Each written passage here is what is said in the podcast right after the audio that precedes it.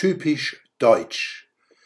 Die damalige Integrationsbeauftragte der Bundesregierung, Frau Aidan Öserus, verkündete 2017, Zitat, eine spezifisch deutsche Kultur ist jenseits der Sprache schlicht nicht identifizierbar. Deutsche, die sich gegen diesen Unfug zur Wehr setzten, wurden als rassistisch, islamophob und rechts markiert. Dass eine Person, die dieses Volk so schlecht kennt, in ein so hohes Amt gelangen kann, ist Beleg dafür, wie Unrecht sie hat. Mir fällt kein anderes Land ein, das sich eine solche Leuchte in einer so wichtigen Position leisten würde. Insofern ist Frau Ösros typisch deutsch.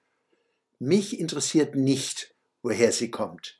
Es ist ein leichtes, im autoritär-populistischen Mainstream eine vergleichbar plappernde Biodeutsche für jedes hohe Amt zu finden. Wir erleben zurzeit massiv, wie Leute in Ämter drängen, für die ihnen jede Voraussetzung fehlt.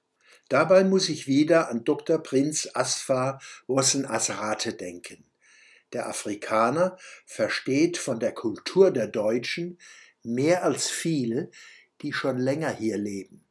Ein besonderer Schatz, den Asserate den Deutschen zu bieten hat, er verfügt in einem Maße über Geist, Höflichkeit, Anstand, Stil und Manieren, das in Deutschland kaum mehr zu finden ist.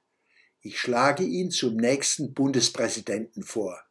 Deutschlands höchstes Amt braucht dringend eine Persönlichkeit, die mit Charme, Anstand, Verstand und Manieren glaubhaft zum Wohle dieses Landes wirken kann, nach innen wie nach außen. Frau Össerus könnte ich viele Fakten nennen, die die spezifische Kultur der Deutschen ausmachen darunter auch negative. Gerade habe ich den häufigen Mangel an Charme, Stil, Ästhetik, Höflichkeit und Manieren genannt. Herr Joachim Löw zum Beispiel panzert sich geradezu mit dem geballten Gegenteil dieser wunderbaren Eigenschaften. Sein Abgang ist ein Schritt in die richtige Richtung. Andere sollten seinem Beispiel folgen. Keine und keiner ist zu jung, um von aberwitzigen Überambitionen zurückzutreten. Auch Positives kann ich über meine Landsleute sagen. Unter den Deutschen hatte Weiland die Messerstecherei keinerlei Massenbasis.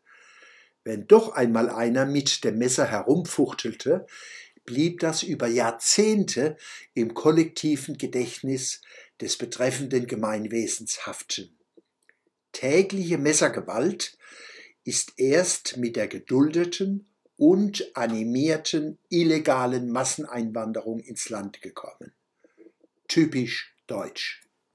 Bezeichnend und beschämend, wie der Mainstream den medialen Fokus von dem schrecklichen Verbrechen eines Somalen in Würzburg wegrückt. Schnell ablenken, die Opfer beschweigen. Polizei und Verwaltung kritisieren, die man seit Jahren zur Ohnmacht verdammt. Gras wachsen lassen, Hände in Unschuld waschen, mit Fingern auf andere zeigen.